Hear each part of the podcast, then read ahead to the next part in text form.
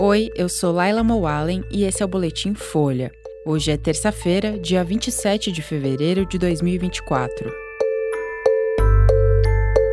Mendonça dá 60 dias para empresas renegociarem acordos da Lava Jato. Dono de casa onde fugitivos de Mossoró se esconderam é preso.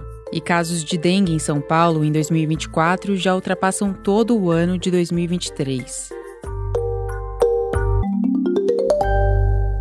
O ministro do Supremo Tribunal Federal, André Mendonça, determinou ontem um prazo de 60 dias para que empresas e entes públicos possam renegociar acordos de leniência firmados na Operação Lava Jato. A decisão foi tomada numa audiência de conciliação ligada à ação que questiona os acordos e os desdobramentos deles. Ela foi apresentada antes de o ministro Dias Toffoli suspender o pagamento de multa de dois dos principais acordos de leniência já firmados, da JF e da Novo Honor, a antiga Odebrecht. A ação foi apresentada no ano passado pelos partidos PSOL, PCdoB e Solidariedade. As legendas argumentam que os acordos de leniência, que são como as delações premiadas das empresas, foram firmados antes de uma medida que sistematizou regras para esses procedimentos e, por isso, seriam irregulares. Durante esses 60 dias, Mendonça suspendeu qualquer multa que possa ser aplicada às empresas caso elas descumpram os acordos. Empresas como JF Investimentos, Braskem,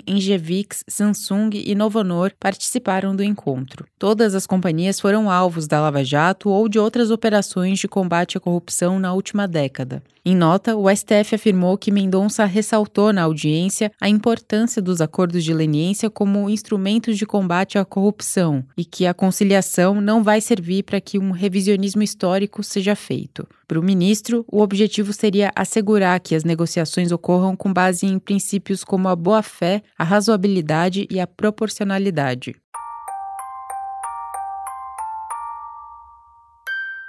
A polícia prendeu ontem o dono de um terreno onde os dois fugitivos da Penitenciária Federal de Mossoró, no Rio Grande do Norte, ficaram escondidos por quase oito dias. Segundo investigadores, o mecânico Ronaildo da Silva Fernandes recebeu cerca de 5 mil reais para que Rogério da Silva Mendonça e Davidson Cabral Nascimento pudessem se alimentar e se esconder no local. Fernandes relatou que a dupla chegou à casa dele no dia 17. O próprio mecânico procurou a polícia nos últimos dias para dizer que foi ameaçado pelos fugitivos. Ele afirmou que a família foi feita refém e que foi obrigado a gastar 500 reais em comida. A Polícia Federal encontrou inconsistência no relato e pediu a prisão de Fernandes, que foi autorizada pela Justiça. Rogério Mendonça e Davidson Nascimento fugiram da penitenciária de Mossoró no último dia 14. Eles seriam ligados ao Comando Vermelho. Cerca de 500 agentes estão envolvidos nas buscas e até aqui quatro pessoas foram presas sob suspeita de ajudar na fuga.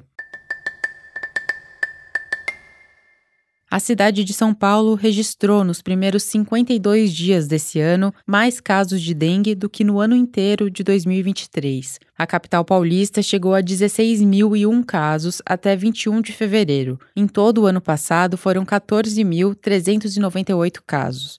Os dados foram divulgados ontem pela Secretaria Municipal de Saúde e são provisórios. Segundo números atualizados pelo painel de monitoramento da Secretaria de Estado da Saúde, a capital paulista contabilizava até ontem 22.746 infectados pelo vírus da dengue em 2024. Uma pessoa morreu na cidade por causa da doença. Segundo a Secretaria Municipal, outras 19 mortes suspeitas estão em investigação.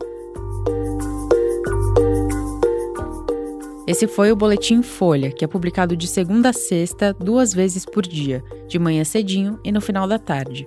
A produção é de Daniel Castro e a edição de som é de Rafael Conkle. Essas e outras notícias você encontra em folha.com. Até mais!